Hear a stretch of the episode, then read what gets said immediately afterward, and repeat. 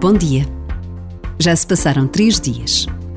Muitos de nós marcamos férias para estes dias e em nossas casas ainda está montado o presépio, a árvore, os sinais de uma festa diferente e abençoada, porque o mundo celebrou o nascimento de Jesus.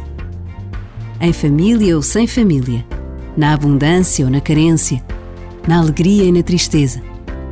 Mas a verdade é que o menino de Belém nasceu para todos.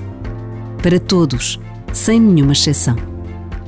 E poder olhar para ele, ter uma percepção da presença do mistério de Deus entre nós, ao longo da história da humanidade, é algo que não podemos perder.